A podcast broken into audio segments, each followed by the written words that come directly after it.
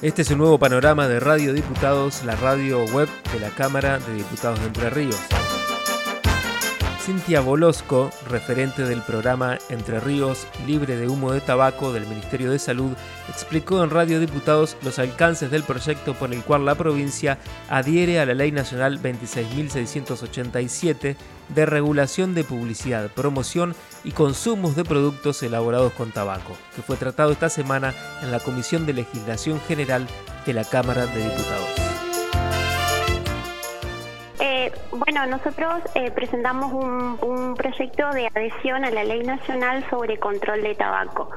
En la provincia hay una ley provincial que es la número 9832, que fue pionera en el país por ser una de las primeras leyes que contemplaba los ambientes libres de humo, pero con el avance del tiempo y las investigaciones sobre el daño y perjuicio del consumo de tabaco quedó atrasada eh, la ley provincial, entonces este, tuvimos que presentar un nuevo proyecto adhiriendo a la ley nacional donde contempla los ambientes 100% libres de humo sin excepciones.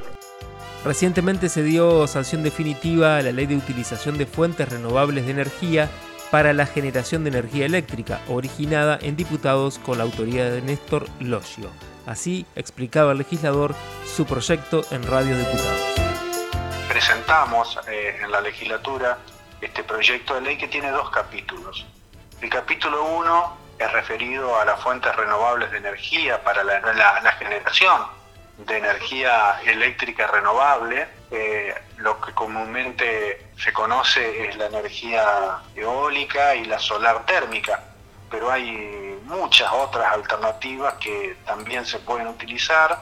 Y el capítulo 2 de la ley tiene que ver con otra tecnología que viene creciendo mucho, que son las fuentes renovables de energía para la autogeneración de energía, lo que se conoce técnicamente como energía distribuida. Es decir, vos podés poner en tu casa un panel fotovoltaico o poner un, aero, eh, aerogenerador y satisfacer tu propia demanda de energía. Pero a su vez, vos podés acumular esa energía para que en la noche tengas la posibilidad de seguir usando la energía que vos mismo produciste.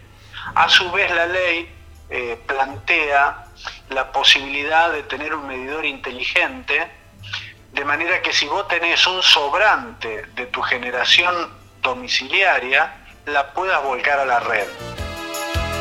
Se cumplen dos años de la sanción de la ley 10.746 de juicio por jurados en Entre Ríos y un año del primer juicio con estas características en la provincia. A esto se refiere el presidente de la Cámara Baja, Ángel Giano.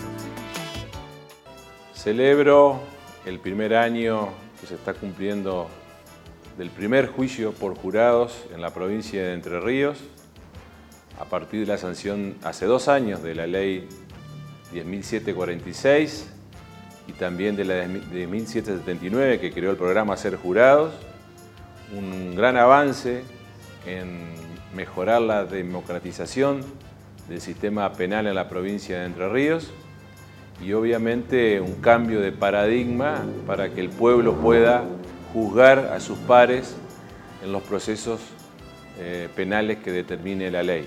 Agradezco al Instituto Alberdi y a su presidenta, la doctora Susana Medina de Rizo, esta posibilidad de vertir estas expresiones respecto a este primer aniversario del primer juicio por jurado en la provincia de Entre Ríos.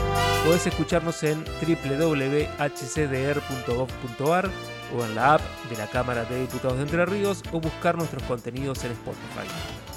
Este fue un nuevo resumen informativo de Radio Diputados, la radio web de la Cámara de Diputados de Entre Ríos.